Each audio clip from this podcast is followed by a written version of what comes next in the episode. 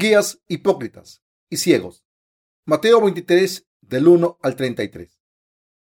Entonces habló Jesús a la gente y a sus discípulos, diciendo, En la cátedra de Moisés se sientan los escribas y los fariseos, así que todo lo que os digan que guardéis, guardadlo y hacedlo, mas no hagáis conforme a sus obras, porque dicen y no hacen, porque atan cargas pesadas y difíciles de llevar, y las ponen sobre los hombros de los hombres, pero ellos ni con un dedo quieren moverlas. Antes, hacen todas sus obras para ser vistos por los hombres, pues ensanchan sus filacterías y extienden los flecos de sus mantos y llaman los primeros asientos en las cenas y las primeras sillas en las sinagogas y las salutaciones en las plazas y que los hombres los llamen rabí, rabí.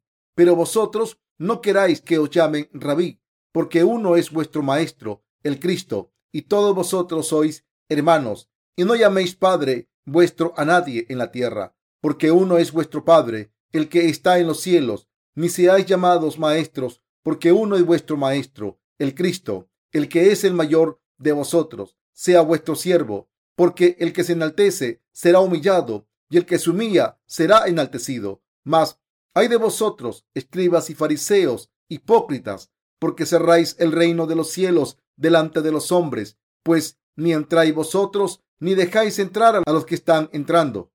Hay de vosotros, escribas y fariseos hipócritas, porque devoráis las casas de las viudas y como pretexto hacéis largas oraciones. Por esto recibiréis mayor condenación. Hay de vosotros, escribas y fariseos hipócritas, porque recorréis mar y tierra para ser un prosélito, y una vez hecho, le hacéis dos veces más hijo del infierno que vosotros.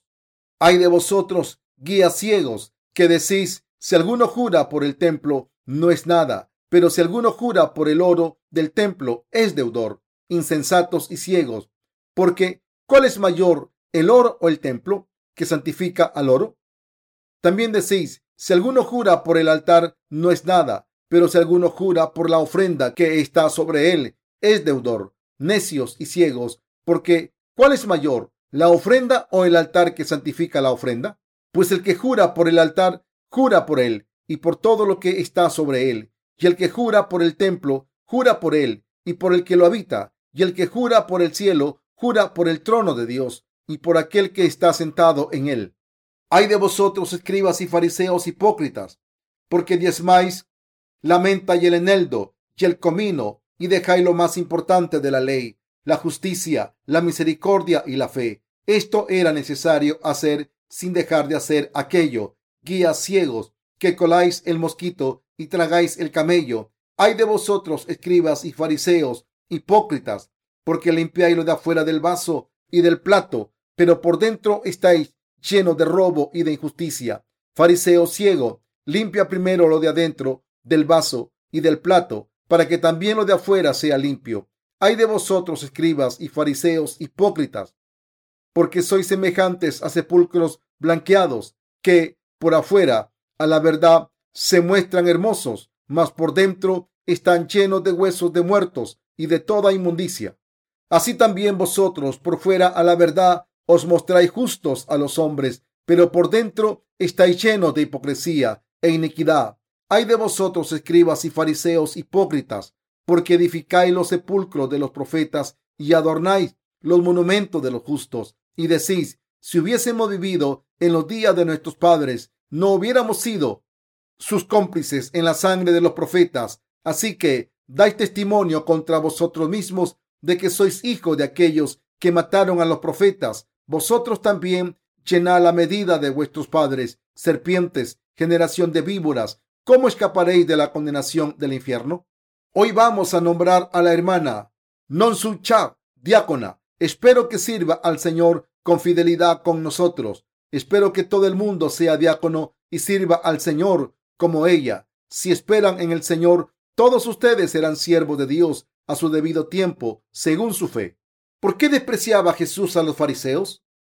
Como acabamos de leer, Mateo 23 describe la ira que los escribas y fariseos iban a recibir. Describe las vidas de fe incorrectas que vivían y las malas acciones que habían realizado. Jesús aborrecía a los escribas y fariseos más que a nadie. Aunque Jesús amaba a todo el mundo. despreciaba el estilo de vida de los fariseos. ¿Por qué? No era por los fariseos en sí, sino porque había llevado por el mal camino a los que creían en Dios. El pasaje de las escrituras de hoy demuestra por qué Jesús despreciaba tanto a los fariseos. La razón por la que Jesús los detestaba está escrita en el versículo 2. Los escribas y los fariseos adoptaban el papel de Moisés y ordenaba a los israelitas que hicieran esto o aquello, aunque ellos no lo cumplían. Por eso Jesús dijo, no emuléis sus acciones, pero practicar lo que digan. Los escribas y los fariseos eran los típicos hipócritas que atormentaban a los israelitas con el legalismo. Los versículos 5 al 7 describen cómo engañaban a la gente, pues ensanchan sus filacterías y extienden los flecos de sus mantos y llaman los primeros asientos en las cenas y las primeras sillas en las sinagogas y las salutaciones en las plazas y que los hombres los llamen rabí, rabí. Las filacterías son pequeñas cajitas cuadradas de cuero que llevan escrito versículo de la palabra de Dios. Una de ellas se llevaba en la frente y otra en el brazo izquierdo. Los judíos de tiempo de Jesús llevaban estas cajitas para recordarles la presencia de Dios y la necesidad de tenerlo en mente siempre. Esta tradición probablemente surgió de Deuteronomio 6.8, que dice, y las atarás como una señal en tu mano y estarán como frontales entre tus ojos. Esta práctica era un intento legalista de cumplir este mandamiento. Sin embargo, con el tiempo, las filacterías se hicieron cada vez más grandes para los fariseos y escribas. Todo estaba dirigido a demostrar su piedad. Se tapaba la cara con el borde de sus vestiduras cuando veían algo impuro. Además, las hacía más grandes para diferenciarse del resto de los judíos y parecer más santos que nadie. Todo esto se hacía para alardear de su piedad religiosa. Estas personas también se sentaban en lugares de honor en todas las fiestas a las que iban. Los fariseos eran los líderes religiosos de la época y los escribas eran los líderes políticos. También tenían una función importante como líderes religiosos, del mismo modo en que hoy en día hay pastores orientados hacia cierta tendencia política. Los escribas eran líderes religiosos que intervenían en la política, donde había mucha gente reunida, ya fuera en las sinagogas o banquetes. Esta gente siempre se sentaba en los mejores sitios y les encantaban que la gente les saludara en los mercados y les llamara rabí o maestro. Llevaban ropa distinta y les gustaba ir en grupos. Disfrutaban cuando los demás les decían, nuestro querido rabí, nos sentimos honrados de estar en su presencia. Les encantaba que les llamasen rabí, que en el lenguaje actual es el equivalente de un líder de una denominación o iglesia. Sin embargo, Jesús dijo, pero vosotros no queráis que os llamen rabí, porque uno es vuestro maestro, el Cristo, y todos vosotros sois hermanos. Mateo 23, 8. Esto es cierto. Nuestro maestro es solo Jesús, aunque dentro de la iglesia digamos que tenemos líderes desde la perspectiva de quien fue nombrado por Dios antes y quien después. Todos nosotros somos hermanos ante nuestro Salvador Jesucristo. Las diferencias que existen entre nosotros se deben a que Dios nos ha dado dones diferentes para que hagamos su obra, mientras que Dios ha nombrado a algunos para que guíen a la congregación enseñando la palabra el pastor es Jesucristo y bajo él se nombran a pastores, evangelistas, diáconos y maestros. Lo único que nos diferencia a los unos de los otros es la tarea que nos ha confiado Dios. El único maestro verdadero que merece ser llamado rabí es Jesucristo. Así que, a través de la palabra de la Biblia, debemos aprender qué dice nuestro maestro Jesús. Lo que diga su palabra es lo que debemos hacer, dejando nuestras ideas atrás seamos pastores o evangelistas, todos debemos seguir lo que dice la palabra. Jesús dijo en el versículo 9, y no llaméis Padre vuestro a nadie en la tierra, porque uno es vuestro Padre, el que está en los cielos. Algunas partes de lo que dijo el Señor pueden ser chocantes en términos humanos. Después de todo, aquí dijo, no llaméis Padre vuestro a nadie en la tierra, pero aún así esto es correcto. Como hemos nacido de nuestros padres, ellos son nuestros padres terrenales. Pero al mismo tiempo, como hemos nacido de nuevo al creer en la verdadera palabra de Dios, Él nos ha hecho nacer espiritualmente y es nuestro Padre eterno. Nuestros padres carnales nos dieron el cuerpo que tenemos, pero nuestro Padre espiritual es Dios Padre. Por eso le llamamos Padre. Podemos exaltar su nombre y pedirle cualquier cosa diciendo, Padre, gracias, por favor, dame esto, Padre. No podemos tener dos padres. ¿Qué ocurre cuando hay dos padres? ¿No es un poco extraño? Por supuesto, es nuestro deber moral llamar Padre a nuestro Padre carnal. Esto se debe a que nos concibió y por eso le debemos llamar Padre. Sin embargo, nuestro verdadero Padre espiritual es el Padre de Jesucristo. Debemos entender esto claramente y, dejando nuestros pensamientos a un lado, debemos creer en la palabra. Todos los aspectos de la palabra de Dios son correctos. No hay ningún error en la Biblia. Ante la palabra de Dios, nadie puede explicar sus argumentos ni puede refutarla con su propio conocimiento. ¿No creen que toda la palabra de Dios es correcta, ya sea desde un punto de vista carnal o espiritual? Yo tengo padres que me concibieron, también tengo padres adoptivos que me criaron, pero ¿quién es el verdadero padre de mi alma? Dios Padre. Esto no significa que deba ignorar a mis padres terrenales. Mientras que honro a mis padres todo lo que puedo, sé muy bien que mi Padre verdadero es Dios. ¿No es cierto? Está escrito, ni si hay llamados maestros, porque uno es vuestro maestro, el Cristo. Mateo 23, 10. El verdadero líder es Jesucristo. El Cristo aquí es Jesús y Jesús es Dios. Este Dios vino como nuestro Salvador y nos libró de los pecados, se convirtió en el profeta y nos enseñó todo. También vino como sumo sacerdote del cielo y borró todos nuestros pecados para convertirse en nuestro líder. Este es Jesús. Debemos creer en la palabra de Jesús y seguirla. Jesús dijo que quien se exalte será humillado y quien se humille será exaltado. Esto es porque Dios es exaltado y noble y por eso todo el mundo debe humillarse. Todo el mundo debe seguir al Señor más exaltado con humildad. Los seguidores de la religión son malvados a los ojos de Dios. Desde el versículo 13 en adelante, nuestro Señor describió qué tipo de pecados cometían los fariseos ante Dios y qué tipo de decepción estaban cometiendo, así como el tipo de hipocresía que practicaban. Hay de vosotros, escribas y fariseos, hipócritas, porque cerráis el reino de los cielos delante de los hombres, pues ni entráis vosotros, ni dejáis entrar a los que están entrando. Mateo 23, 13. Este es el peor pecado de los escribas y fariseos. Los escribas y fariseos eran seguidores de la religión. Para hacer una analogía con el cristianismo actual, eran como los que se acaban de graduar en un seminario con educación formal y doctorados, que ahora administra en su propia iglesia. Estas personas han cerrado las puertas del cielo a la gente. Aunque les han dicho a sus seguidores que crean en Jesús y cómo deben nacer de nuevo al creer en Él, no les han dado la respuesta adecuada. Esto significa que están cerrando el camino al cielo a sus congregaciones. No solo se quedan ellos sin entrar en el cielo, sino que también hacen que sus seguidores no puedan entrar aunque lo deseen. El versículo 15 dice, hay de vosotros, escribas y fariseos hipócritas, porque recorréis mar y tierra para hacer un prosélito, y una vez hecho, le hacéis dos veces más hijo del infierno que vosotros.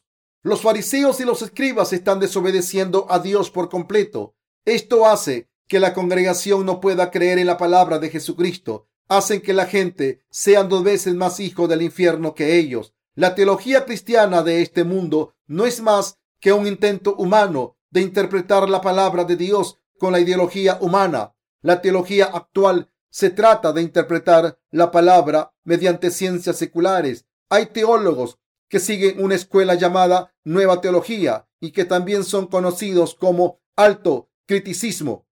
Este término se utilizó por primera vez por el experto bíblico alemán Eichhorn en el siglo XIX. Los defensores de esta corriente dicen acerca de la verdad de la Biblia? ¿Están todas las palabras de la Biblia inspiradas? No, la Biblia contiene algunas palabras del diablo, de los hombres, así como de Dios. Esta corriente estudia las fuentes y los métodos literarios empleados por los autores bíblicos. Por ejemplo, intentan discernir la línea histórica de la vida de Moisés para averiguar si el Pentateuco fue escrito por Moisés o no. Cuando no pueden encontrar ningún error en la palabra de la Biblia, recurren a todo tipo de medios para intentar encontrarlo. Dicen que lo que Jesús dijo es la palabra de Dios, pero lo que sus discípulos dijeron son simplemente las palabras de los discípulos y que lo que Satanás le dijo a Jesús es la palabra del diablo. Lo que intentan hacer es decir que no todo lo que hay escrito en la Biblia es la palabra de Dios. Estudian y enseñan teología según sus propios pensamientos. Siempre buscan contradicciones en la Biblia y ya hablan de ella cuando enseñan. Es casi como estuviesen decididos a no confiar en Jesús. Sin embargo, no hay ninguna contradicción en la Biblia. Cuando una persona que no ha nacido de nuevo intenta interpretar la Biblia por su cuenta, parece que está llena de contradicciones. Los pensamientos humanos y la palabra de Dios son incompatibles. Para una persona que se acerca a la Biblia desde un punto de vista ético, ni el Antiguo ni el Nuevo Testamento tienen ningún sentido, como se demuestra con este ejemplo. Y no llaméis Padre vuestro a nadie en la tierra, porque uno es vuestro Padre, el que está en los cielos. Si se empeñan en encontrar errores en la Biblia, encontrarán muchas cosas que no tienen sentido para ustedes. Por ejemplo, Jesús dijo en el pasaje de las escrituras de hoy que no llamásemos Padre a nuestro Padre, ni Maestro a nuestro Maestro. ¿No creen que esto va completamente en contra del orden social? Por eso, los que se acercan a la Biblia de manera crítica dicen que no tiene sentido. Los líderes cristianos reúnen a bastantes personas y le hablan de Jesús, convirtiéndolas en cristianas y convenciéndolas de que vayan a la iglesia, diciendo, la Biblia no es la palabra de Dios. Al hacer esto, hacen que los cristianos no crean en la Biblia y los convierten en hijos del infierno, incluso después de haber creído en Jesús. Por eso la gente viene a la iglesia al principio, pero después deja de creer. Una vez que deja de creer, nunca puede volver a creer en Dios de nuevo. En países como Alemania, el gobierno paga salarios a los pastores y la gente paga impuestos religiosos de la misma manera en que pagamos diferentes impuestos. En Alemania también hay un impuesto religioso. Cuando los ciudadanos pagan impuestos, tienen que pagar este impuesto también. Y el gobierno lo emplea en pagar a los pastores. A cambio de su salario, los pastores enseñan la Biblia en sus respectivas iglesias.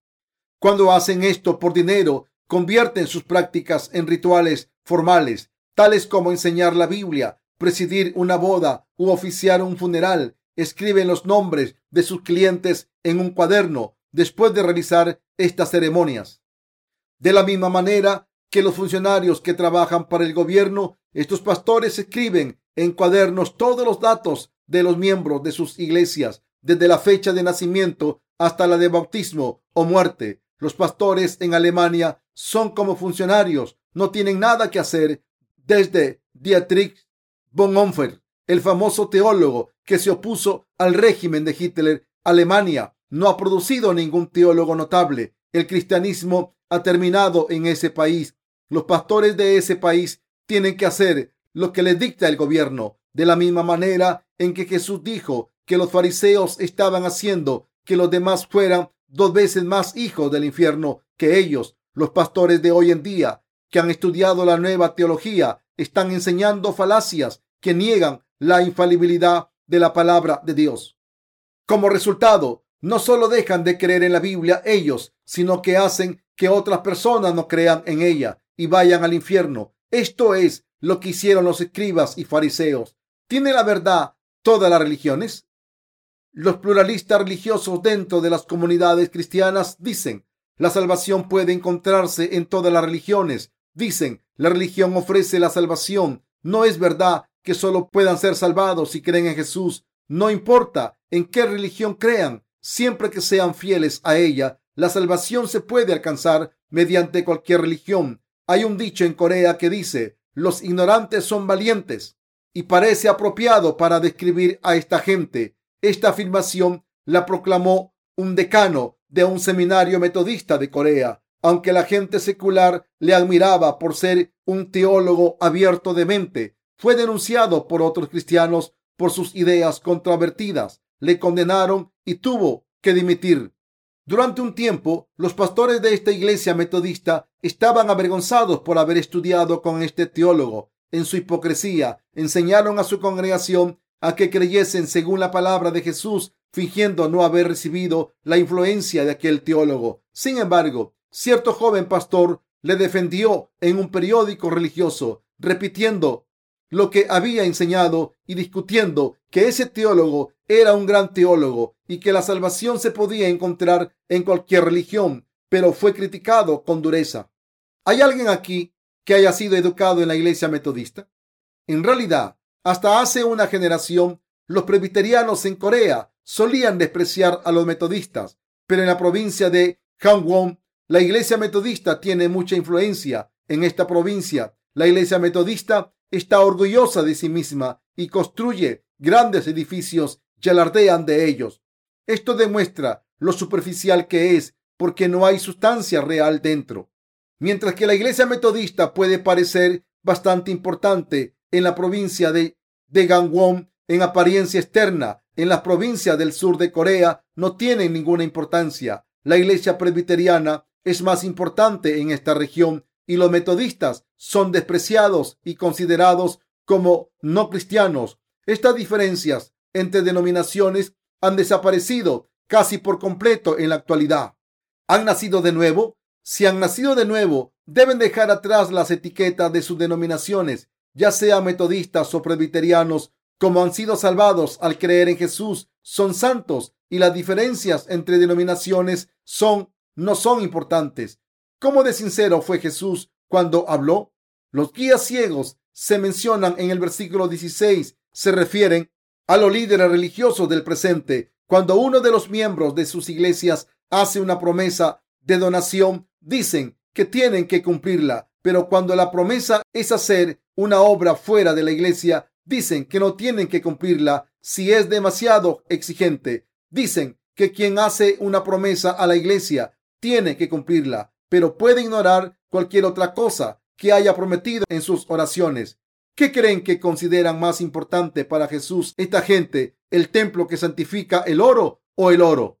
Esta gente considera que el oro es más grande que el templo. Por eso Jesús les dijo que eran ciegos, los que no conocen la Biblia y están demasiado ocupados para ver lo que tienen delante de sus ojos, están condenados a recibir la ira. El versículo 23 dice, hay de vosotros, escribas y fariseos hipócritas, porque diezmáis la menta y el eneldo y el comino, y dejáis lo más importante de la ley, la justicia, la misericordia y la fe. Los escribas y los fariseos habían abandonado la fe, el amor y la justicia, pero ellos también ofrecían el diezmo. Los nacidos de nuevo y los que no han nacido de nuevo viven de la misma manera. ¿Cuál es la diferencia entre un nacido de nuevo y una persona que no ha nacido de nuevo? Los nacidos de nuevo creen en la palabra de Dios, aman a la gente y siguen la justicia de Dios. Los que no han nacido de nuevo consideran sus acciones legalistas más importantes que el Evangelio a través del cual Dios nos ha salvado. Aman a la ley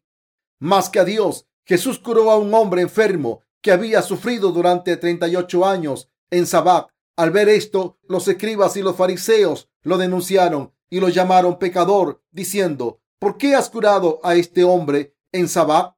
Has quebrantado la ley, eres un pecador. Si un animal cae en una trampa, ¿es correcto salvar al animal aunque sea Sabbat? Esta gente consideraba la ley más importante que nada. Decía que Dios les había dicho que no trabajasen en Sabbat. Como salvar al animal en Sabbat iba en contra de la ley, lo abandonarían diciendo, Dios nos dijo que no hiciésemos nada el día del sabbat, así que no podemos quebrantar la ley. Los legalistas solo hacen hincapié en lo que dice la ley. Los escribas y fariseos solo ponían importancia en la ley, incluso ahora. Esto es bastante común en este momento. Muchos cristianos no escuchan la voz de los siervos de Dios que gritan, Jesús nos ha salvado de los pecados, ha hecho lo que la Biblia dijo que haría. Sin embargo, solo hacen hincapié en la doctrina de sus congregaciones y consideran que son más importantes que la palabra de Dios. Piensan que son defensores de la ley. Defienden tanto los méritos de sus acciones legalistas que acaban olvidando la justicia, la misericordia y la fe, que son las aspiraciones de la ley. En otras palabras, han abandonado el Evangelio de la justicia de Dios, el camino de la salvación. No solo han abandonado el Evangelio de Jesucristo, que permite recibir la salvación por fe cuando se lo predican lo nacido de nuevo, sino que además los acusan de herejía. Hablan como si nos conociesen y añaden mentiras. Si alguien cree en algo diferente a lo que ellos creen, no dudan en recurrir a insultos. Además, difunde mentiras diciendo que nuestra iglesia es una secta de muerte y nos acusan de ser la secta de la salvación, que es una secta que ni siquiera habla de este evangelio de verdad. Sus defensores son evangélicos que se parecen a nosotros, pero cuya fe es completamente distinta a la nuestra. Incluso hoy en día hay escribas y fariseos. Todos los cristianos que no han nacido de nuevo son las versiones modernas de los escribas y fariseos. Los líderes cristianos que no han nacido de nuevo son escribas y fariseos. Me pongo enfermo de tan solo escucharles. Cuando alaban, cuando alaban, no lo hacen de corazón, sino que adornan su alabanza superficialmente. Sus coristas cantan alto e intentan parecer salvados por fuera. Cuando el director del coro mueve su brazo, los coristas cogen los libros con los signos y cantan hasta que se quedan sin voz. Cuando la alabanza se canta así, ¿no creen que la gente tendrá la impresión de que esa iglesia es bastante piadosa? Me ponen enfermo ver lo que hacen los escribas y fariseos. Solo sus voces son bonitas, solo son santos, justos por fuera, siguen teniendo pecados en sus corazones y solo sus voces son encantadoras. Es muy difícil tolerar estas voces tan abominables. He predicado en tantas reuniones últimamente que mi voz parece haberse refinado, pero mi voz no tiene nada que ver con las voces de los mentirosos. Sus voces suenan tan santas y sus sermones tan articulados. Sin embargo, no me gusta que suenen tan santos, mientras que sus corazones están llenos de pecados. Los que dicen creer en Jesús solo de boca, aunque sus corazones siguen teniendo pecados, alaban a Dios con sus voces santas. Aunque tienen pecados en sus corazones, sus rituales de adoración son grandiosos y santos. No tienen el Evangelio de Jesús. Hablan con gran elocuencia, pero cuando predican la palabra lo hacen todo lógicamente, sistemáticamente y sin fallas. No predican la palabra de Dios. Las versiones modernas de los escribas y fariseos, los líderes cristianos que predican la palabra, los revivalistas y los obispos son todos legalistas hipócritas. Estamos rodeados de legalistas. Esta es la gente a la que Jesús maldijo. El pasaje de las escrituras de hoy salió de la boca de Jesús. Como Jesús sabe todo lo que hay en el corazón de la humanidad, reprende y condena a los legalistas que, aunque ofrezcan el diezmo, consideran que la ley es más importante que la palabra del Evangelio del Antiguo y Nuevo Testamento. ¿Acaso no están colando el mosquito y tragando el camello? El versículo 24 guías ciegos que coláis el mosquito y tragáis el camello. Los guías ciegos aquí se refieren a los escribas y fariseos. La gran providencia de Dios es nuestra salvación que ha venido por el agua y el espíritu y es la verdad que nos hace hijos de Dios. Sin embargo, los cristianos legalistas ignoran este evangelio de la remisión de los pecados, la gran verdad en hijos de Dios completamente. Ellos hacen hincapié en lo de nacer de nuevo, y convertirse. Siguiente, vivamos con rectitud. En Corea hay una iglesia denominada la Iglesia de la Piedad Filial. Se dice que el pastor la llamó así porque ganó un premio por su devoción filial. Incluso antes de creer en Jesús, cuando se hizo pastor, quería enseñar a su congregación a honrar a sus padres. Parece que cualquiera que vaya a su iglesia se convierte en un buen hijo o hija muy pronto. Aunque haya sido un mal hijo, hasta entonces, quien va a esa iglesia aprende a honrar a sus padres. Por supuesto, la devoción filial es buena, pero ¿está bien colar un mosquito y tragarse un camello? No, no está bien fijarse en detalles diminutos y abandonar la providencia de Dios completamente, que es lo que en realidad importa. Los falsos profetas siempre sacan dinero a sus seguidores. Muchos pastores dicen, vamos a construir una nueva iglesia y después les piden dinero a los miembros de sus congregaciones. Muchos miembros tienen cuidado cuando se está construyendo una iglesia, una iglesia nueva, porque tienen miedo de que el pastor le robe el dinero. Un pastor que yo conozco, después de decidir estafar a su congregación, lo preparó todo y se fue a los Estados Unidos con su familia. Los miembros de su iglesia se quedaron sorprendidos. ¿Qué ocurre cuando estos pastores huyen a otros países? Como no había tratado de extradición entre Corea y Estados Unidos, no podían ser arrestados. Pero ahora Corea ha firmado un tratado de extradición entre Estados Unidos. Antes no se podía arrestar a los criminales que huían a los Estados Unidos. Hay muchos pastores entre estos criminales. Además, cuando los miembros de sus iglesias escuchan la palabra de la verdad y reciben la remisión de los pecados, estos líderes hipócritas los envenenan espiritualmente y asesinan sus almas nacidas de nuevo. Les dicen, esa iglesia es una herejía. En realidad, todos son ciegos. Todo lo que saben es la teología de sus propias denominaciones. Sus pensamientos y palabras son subjetivos.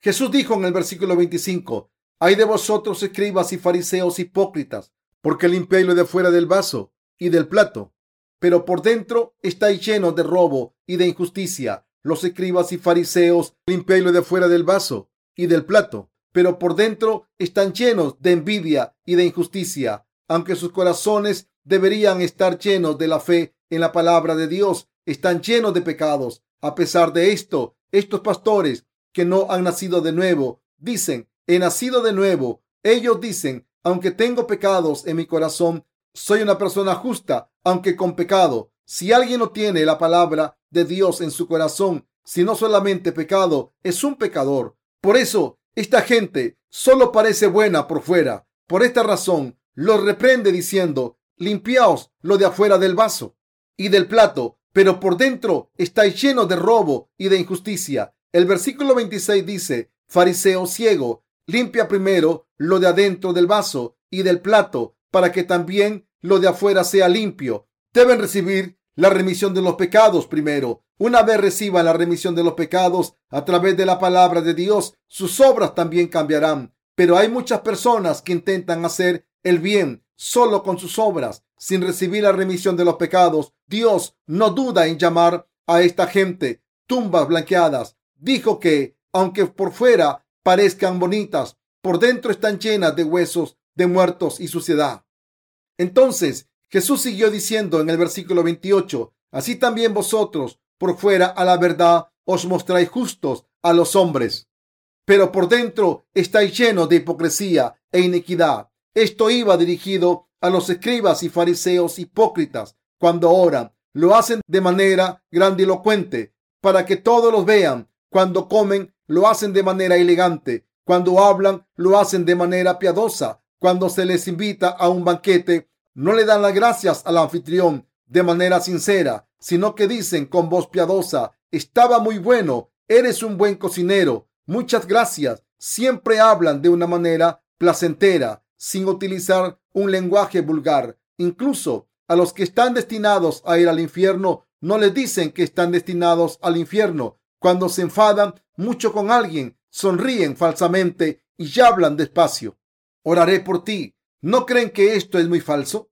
Aunque hablen suavemente y parezcan elocuentes, están llenos de huesos y de toda clase de cosas sucias. Están llenos de hipocresía y de injusticia. ¿Saben cuánta gente está destinada al infierno por haber escuchado las palabras de los pastores fraudulentos?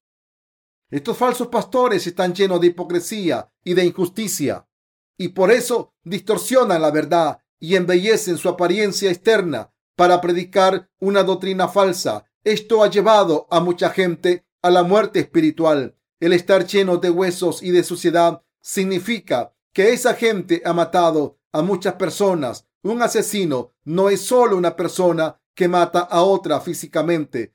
Todos los pastores que no han nacido de nuevo matan a otras almas. Deben tener cuidado con estos pastores. Si han sido atrapados por ellos, acabarán muriendo espiritualmente, sin esperanza. La Biblia dice que estas personas adornan los monumentos de los profetas. En particular, rinden homenaje a los mártires de sus, de sus respectivas denominaciones. Por ejemplo, entre los cristianos de renombre de Corea que fueron reconocidos por sus sacrificios están el reverendo Hichel Yu, reverendo Nan Sun Yu y el reverendo Jahun Song. Uno de ellos cuidó de leprosos, mientras que otro adoptó al asesino de su propio hijo. Por esto, muchos líderes de ciertas denominaciones en Corea siguen dándoles importancia a estos pastores legendarios e intentan establecer su propia justicia diciendo, nuestra denominación es muy piadosa. Si emulamos las acciones de nuestros predecesores, nosotros también seremos piadosos. Así que nuestra iglesia es la verdadera iglesia ortodoxa. Aunque dicen que nunca han cometido malas acciones ni engaño a nadie. Afirman que nunca lo harían. Aunque les forzaran, nuestro Señor les dice, obradores de iniquidad, como vuestros predecesores, raza de víboras, ¿cómo vais a escapar del infierno? El resultado final para los escribas y fariseos es el infierno. Acabarán pagando la condena del infierno. Jesús los juzgará. ¿Tenéis pecados? Si tenéis pecados, vuestro castigo será el infierno. Fuisteis hipócritas, aunque tenías pecados en vuestros corazones. Le dijisteis a otros que recibieran la remisión de los pecados. El resultado final para los que practican la hipocresía es la condena al infierno, donde serán arrojados al fuego. Este es el juicio que todos estos hipócritas tendrán que afrontar. Incluso en estos tiempos, ¿cuántos escribas y fariseos modernos hay? Muchos. Los escribas y fariseos eran líderes religiosos muy poderosos y había muchos de ellos. Los discípulos de Jesús y los justos no podían unirse a ellos. Cuando los discípulos predicaban la palabra que habían escuchado de Jesús, los escribas y fariseos los trataban como basura. Le decían, fuera, no podéis estar aquí. Incluso Jesús fue despreciado por ellos y tratado como un mendigo.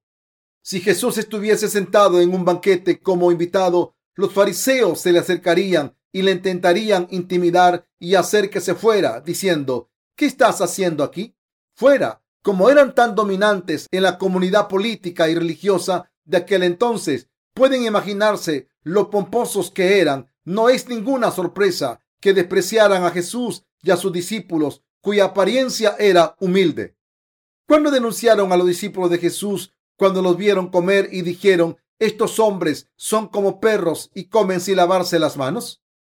Jesús también fue criticado. Es imposible describir cuánto fue despreciado por los hipócritas y fariseos. Sus discípulos fueron aún más despreciados, fueron tratados como perros, como mendigos, no como seres humanos. Como los escribas y fariseos ponían tanta importancia en la ley, no pudieron quedarse callados cuando vieron a los discípulos de Jesús comiendo sin lavarse las manos. El lavarse las manos no era importante siempre que se comiese bien. Pero los israelitas tenían que comer de manera adecuada. Tenían que lavarse las manos y los pies antes de sentarse a la mesa. Había tantas reglas de comportamiento, incluso las de lavarse las manos y los pies cuando eran invitados a comer a casa de alguien. Israel también tenía una sociedad dividida entre los que tenían una educación formal y los que no. El cumplir la ley determinaba si se era un hombre decente o un hombre vulgar. En Corea, antiguamente, si alguien no utilizaba los palillos para comer correctamente, se decía que esa persona era vulgar. Cuando era pequeño, me solían regañar por no utilizar los palillos correctamente. También era importante saludar a los ancianos del, del vecindario, que denotaba que un joven venía de una familia digna en Corea. Si no saludaba correctamente a los ancianos de la aldea, se me trataba como a un niño maleducado. Los coreanos solían juzgar a los demás por la apariencia física. Israel y Corea comparten algunas costumbres. ¿Acaso los israelitas no pusieron sangre en los portales en la Pascua? En Corea, cuando se acercaba el solsticio de invierno, la gente preparaba sopa de judías rojas y la esparce. Hay muchas costumbres similares entre las dos naciones. Los coreanos sacrifican vacas el día de Año Nuevo. En Israel se sacrificaban toros y corderos el día de la expiación. Quizá por eso algunas personas afirman que los coreanos son descendientes de la tribu de Dan. En la Biblia, la tribu de Dan ocupó la región norte de la tierra de Canaán, pero después ya no se le menciona en la Biblia. Así que algunas personas dicen que como la tribu de Dan se cansó de luchar con los filisteos y migraron hacia el este y son los antepasados de los coreanos. Dicen que es así con el rey Dan, el antepasado de los coreanos, apareció. Hace 20 años, mucha gente decía que había una gran probabilidad de que los coreanos fuesen descendientes de la tribu de Dan. En el pasaje de las escrituras de hoy en día, Jesús reprendió a los escribas y fariseos sin pensarlo dos veces. Si Jesús estuviese aquí ahora, diría que todos los seguidores de la religión del mundo son como los escribas y fariseos de sus tiempos, aunque los ciegos espirituales no pueden diferenciar a los justos de los pecadores, los nacidos de nuevo pueden hacerlo cuando escuchan el testimonio de salvación de una persona. En otras palabras, a no ser que sean ciegos espirituales, pueden saber si alguien ha nacido de nuevo o no. Por el contrario, los seguidores de la religión son ciegos que son como los fariseos de los tiempos de Jesús, no saben si alguien ha nacido de nuevo o no. Asimismo, dicen ser justos, aunque no han nacido de nuevo. Quien tenga pecados en su corazón no es justo. Hacen sus afirmaciones porque son ciegos y solo pueden decir lo que adivinan en la oscuridad. El cristianismo de este mundo está lleno de escribas y fariseos, del mismo modo en que abundaban en los días de Jesús, también abundan en nuestros tiempos Solo los doce discípulos de Jesús y un pequeño grupo de sus seguidores estaban de acuerdo con él. Los escribas, los fariseos, los líderes políticos de aquel entonces y casi todos los judíos se levantaron contra él. Por eso Jesús sufrió tanto dolor en este mundo. Los escribas y fariseos le frustraron y por eso dedicó todo el capítulo 23 de Mateo a reprenderlos. Este criticismo debería estar dirigido a los fariseos de hoy en día, de la misma manera en que estaba dirigido a los de aquel entonces. Los escribas y fariseos de nuestros tiempos solo quieren sentarse en los mejores puestos y ser llamados maestros en sus iglesias respectivas. Casi todos actúan como si fueran maestros. Los santos son los últimos. En Corea, si alguien cree en Jesús, esa persona se denomina santa y pronto se convierte en maestra. En realidad, la posición de maestro es más importante que la de diácono. Los maestros de la escuela dominical tienen puestos importantes. El trabajo de estos diáconos es el de alimentar al rebaño, como el mío. Pero el puesto de diácono consiste en servir a la iglesia como siervo. En Corea, ser un diácono se considera un honor, pero en realidad, si han sido nombrados diáconos, significa que se han convertido en siervos de Dios deben entender esto y servir al Evangelio y a la iglesia desde su puesto como siervo. En Corea, algunos cristianos están tan orgullosos de ser diáconos que actúan como si tuvieran un cargo importante diciendo, soy un diácono. ¿Tú qué eres? Esto en realidad significa, he sido ungido para vivir como siervo durante el resto de mi vida. Soy un siervo del Señor. La gente dice, soy un diácono ordenado, pero tú eres solo un diácono temporal. Hoy en día también hay diáconos suspendidos. Las iglesias del mundo nombra diáconos una vez al año, pero aunque el Consejo de Accionistas tiene el poder de nombrar diáconos, también tiene el poder de destruirlos. Así que si los pastores y los ancianos del Consejo deciden destituir a un diácono por cualquier motivo, ya no es diácono, es un laico. Además, aparece que ha sido destituido en el periodo de la iglesia. Hay muchos puestos en la iglesia, ancianos ministros, ancianos suspendidos, pastores retirados, pastores suspendidos, pastores cooperativos, directores del consejo.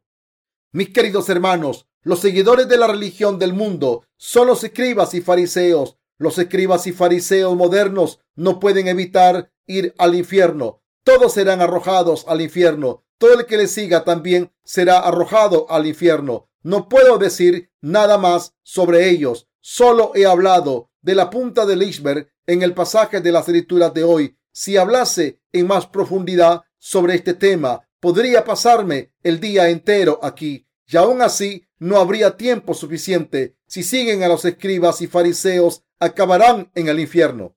Antes de nacer de nuevo, viví una vida de fe diligentemente durante diez años. Pero la gente que me enseñó todo eran los escribas y fariseos modernos que no habían nacido de nuevo. Solo me dijeron que tenía que cumplir la ley. Eran muy pretenciosos y alardeaban todo el tiempo. Los predecesores de nuestra fe eran el reverendo Jichiol y el reverendo Sandong Han. Decían que nuestra denominación era la mejor del mundo, que éramos los descendientes de los mártires, aunque éramos pocos en número. Nuestra denominación era importante. Éramos la denominación Cosin de la Iglesia Presbiteriana de Corea.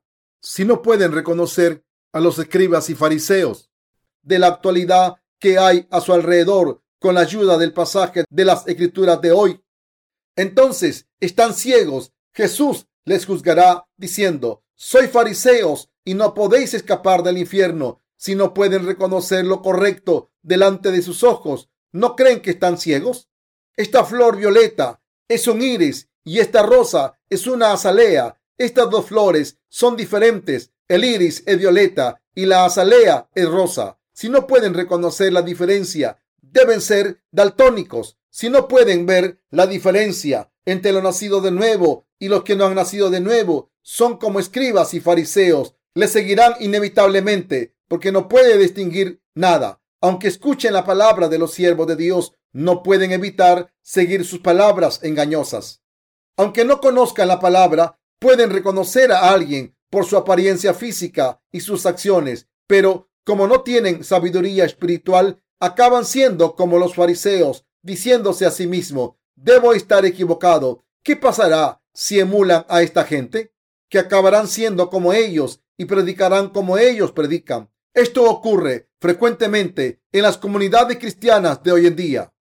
Es importante que se den cuenta de cuánto detestaba Jesús a los escribas y los fariseos. Es imperativo que ustedes entiendan que cuando Jesús les dijo a sus discípulos que tuviesen cuidado con los escribas y fariseos, estaba hablándonos a todos nosotros. A pesar de esto, si alguien quiere asociarse con la versión moderna de los escribas y fariseos, incluso después de haber recibido la remisión de los pecados, pueden hacerlo si quieren. Los que consideran a los escribas y fariseos como sus compañeros, incluso después de haber recibido la remisión de los pecados, se unirán a ellos y vivirán como ellos. Si quieren, deben ir y aprender de ellos, ofrecerles dinero y aprender su hipocresía y su manera de hablar. Pero cuando estos hipócritas sean arrojados al infierno, ellos también serán arrojados al infierno. ¿Qué dijo Jesús a los que se quedaban con los fariseos después de nacer de nuevo?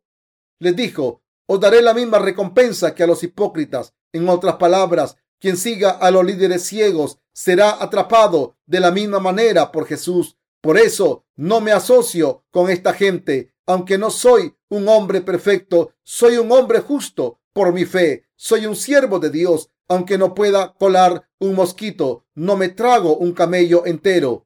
Esto significa que cedo cuando se trata de temas importantes como todo el mundo, yo también tengo buenas y malas cualidades, pero a pesar de esto, soy un hombre justo porque creo en Jesús, así que nunca podré asociarme con estos hipócritas. Cuando alguien dice que me parezco a tal pastor, me ofendo, lo considero extremadamente insultante. Cuando alguien me compara con otro pastor que no ha nacido de nuevo, por muy bueno que sea, me entran ganas de gritar, ya basta, no me traten igual a ese pastor. No me considero mejor que nadie.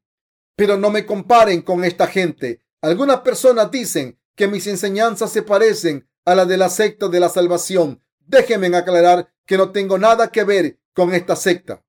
Incluso la manera de hablar es diferente. ¿Saben cómo hablan los cristianos de la secta de la salvación? Un hombre como yo no duraría ni un día allí porque soy demasiado rudo y hablo sin pelos en la lengua. Solo una persona maquiavélica puede sobrevivir en sus reuniones y esto es algo que detesto. ¿Por qué tengo que ser aprobado por la gente cuando todo lo que necesito es creer en Dios y seguirle? Estoy muy contento de predicar la palabra a nuestros hermanos santos que están aquí reunidos. Se han convertido en personas justas. Sin embargo, si intentan vivir con las enseñanzas de los escribas y los fariseos, serán como ellos y morirán al fin. Cuando Jesús venga al mundo, les preguntará, ¿quiénes son vuestros amigos? Si ustedes dicen, los escribas y fariseos, entonces Jesús les arrojará al infierno, diciendo, entonces y con vuestros amigos. Jesús odia que se junten con los escribas y fariseos y sigan siendo amigos suyos después de nacer de nuevo. Por eso, ¿cómo pueden vivir su vida de fe bajo estas personas a las que Jesús detesta tanto? No suelo ser invitado a muchos sitios, especialmente después de nacer de nuevo. Incluso entre los que no han nacido de nuevo, hay gente como yo. A veces me invitan a alguna casa a dormir, a comer y a hablar. Probablemente hagan esto porque piensan que obtendrán algún beneficio al oírme hablar. Mientras que acepto estas invitaciones, cuando me siento con ellos, es difícil decirle la verdad cara a cara. Si hago esto, la otra persona no aceptará la palabra de Dios. Su orgullo quedará dañado y no me hablará más. Así que es casi imposible para mí decirle a la gente que sus creencias están equivocadas. Lo que hago es invitarles a una de nuestras reuniones diciendo, vamos a tener una reunión muy pronto. ¿Les gustaría venir? Me encantaría verles allí. Cuando esta gente va a la reunión, no duden en hablar de sus creencias falsas en mi, sermón. Lo hago por el bien de esta persona. Le explico con todo detalle de que el Evangelio, que es la salvación en que debemos creer para ser justos y cómo debemos vivir después de ser justos, utilizo estas reuniones para hacerles saber mi punto de vista, porque cuando predico la palabra de Dios desde el púlpito, la gente no se lo toma como un ataque personal y puede aceptar esta lección general. Cuando estoy detrás de este púlpito, soy una figura pública, así que no predico mis opiniones personales. No hay nada personal cuando se predica desde el púlpito de la iglesia de Dios. Cualquier persona que predique aquí está delante de la palabra de Dios y debe predicar lo que Dios dice. Por eso predico de manera directa. A veces la gente se siente ofendida, pero cuando llega el final del sermón, sus corazones están llenos de gozo. Esta gente admitió, al principio era muy embarazoso escuchar su sermón, pero ahora entiendo que no me estaba reprendiendo. Predicaba la palabra para enseñarme lo que es correcto. Cuando entienden que les estaba reprendiendo por su bien y cuando reciben la remisión de los pecados, es posible compartir con ellos una relación de hermandad. Por muy débiles que sean y por muchos pensamientos que tengan, pueden someterse los hipócritas como los escribas y fariseos mientras viven su vida de fe. ¿Cómo pueden ir a escuchar sus sermones? ¿No se pondrían enfermos? Cuando cantan alabanza, disfruto escuchándoles. ¿Es porque estamos en la misma iglesia? No, es porque su alabanza sale del corazón, mientras que otras personas cantan con voces artificiales. Por eso su alabanza suena diferente. La fe, mis queridos hermanos, no es algo que sale del corazón, no es algo que puedan crear por su cuenta. Ahora que han recibido la remisión de los pecados, no se sometan a los escribas y fariseos. Ellos les llevarán directamente al infierno. ¿No hay otro lugar mejor que ir en vez de ir a sus reuniones? Recuerden que cuando estaban con ellos no podían nacer de nuevo y que casi fueron al infierno. Por eso deben separarse de esta gente por completo, porque quieren llevarles al infierno. Jesús dijo en el pasaje de las escrituras de hoy que no llamásemos a nadie de este mundo padre. Como el Señor dijo que no llamásemos a nuestros padres carnales padres, ¿cómo pueden llamar pastor o líder a alguien que les está llevando al infierno? Es inconcebible, pero me parece que están demasiado atados a ellos. Yo, por el contrario, estoy completamente separado de ellos y nunca los aprobaré.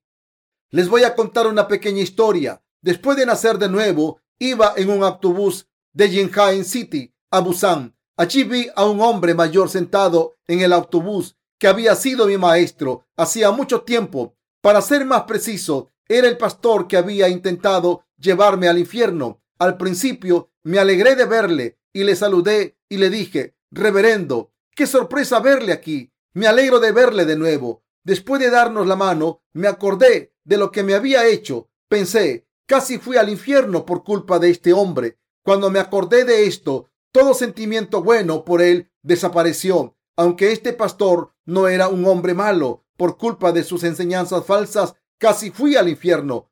Por eso me repulsó. Por muy buena apariencia física que tuviese, no podía sentir nada bueno por él, porque casi me llevó al infierno. Pero como el viaje a Busan era tan largo, tuve que hablar con él. ¿Ha estado viajando? Sí, estoy volviendo de una reunión de renacimiento espiritual que yo he convocado. ¿Dónde ha sido la reunión? En un centro de oración en Daegu. Oh, conozco ese sitio bastante bien. Es un lugar bastante grande, así que ha celebrado una reunión allí. ¿Cuántas personas han asistido? Más de tres mil personas. ¿De verdad? Debe haber sido muy interesante, reverendo. Sí, ha sido maravilloso. Invité a personas enfermas y oré por ellas al tiempo que les ponía las manos encima y algunas se curaron. También expulsamos demonios. Dios ha hecho cosas maravillosas. Cuando escuché esto me sentí todavía más enfermo. ¿Qué tiene que ver con la salvación el que una persona sea curada y que se expulsen demonios? ¿Qué bien hace el expulsar demonios de una persona que no ha recibido la remisión de los pecados? Los demonios volverán enseguida a su corazón. Entonces le pregunté, reverendo, ¿predicó sobre cómo nacer de nuevo? Por supuesto, dije que se nace de nuevo por la sangre de Jesús.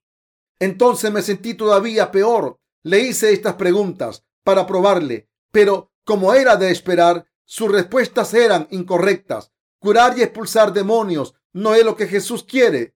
Lo que el Señor quiere es que todos nazcan de nuevo por el agua y el Espíritu. La gente confía en Jesús solo cuando sus cuerpos se enferman y solo quieren creer en Él cuando sienten dolor o están poseídos. Por eso Dios permite que ocurran estas cosas para que escuchen la palabra de Dios y nazcan de nuevo del agua y el Espíritu. Pero como este pastor no conocía la voluntad de Dios, siguió practicando la hipocresía. No podía aguantar el estar sentado a su lado. Así que le dije, no me encuentro bien, me gustaría dormir un poco, ya que no dormí casi ayer noche. Siento dejarle, reverendo, pero si no le importa, me gustaría ir a la parte de atrás del autobús y dormir un poco. Puede quedarse los dos asientos. Intentaré dormir un poco en la parte trasera. Así que, después de decir adiós, me fui a la parte de atrás y me senté. Por un lado pensé enseñarle una lección sobre nacer de nuevo. Me moriría de ganas de decirle, reverendo, usted ni siquiera es un pastor, pero pronto cambié de opinión. Como había sido moderador de una gran denominación y fue mi maestro, no creía que fuera a aceptar la palabra correcta, aunque se la enseñase. Así que decidí romper mi relación espiritual con él. No le desprecié por su ignorancia. Mis queridos hermanos, ¿Podemos distinguir a los buenos pastores de los falsos maestros? ¿Acaso les permitieron nacer de nuevo sus maestros anteriores? Solo se puede nacer de nuevo cuando uno encuentra a los que creen en la palabra de Dios y la predican tal y como es. Quien no cree en esta palabra no la puede predicar ni puede ayudar a nadie a nacer de nuevo. Debemos conocer la verdad sobre cómo nacer de nuevo del agua y el espíritu. Debemos creer en ella y vivir nuestra vida según esta verdad. Si un pastor no puede reconocer esta verdad, es un fraude. Si no pueden distinguir a los falsos profetas de los verdaderos siervos de Dios, peor para ustedes. Del mismo modo en que Jesús odiaba a los escribas y fariseos de sus días, nosotros también los odiamos.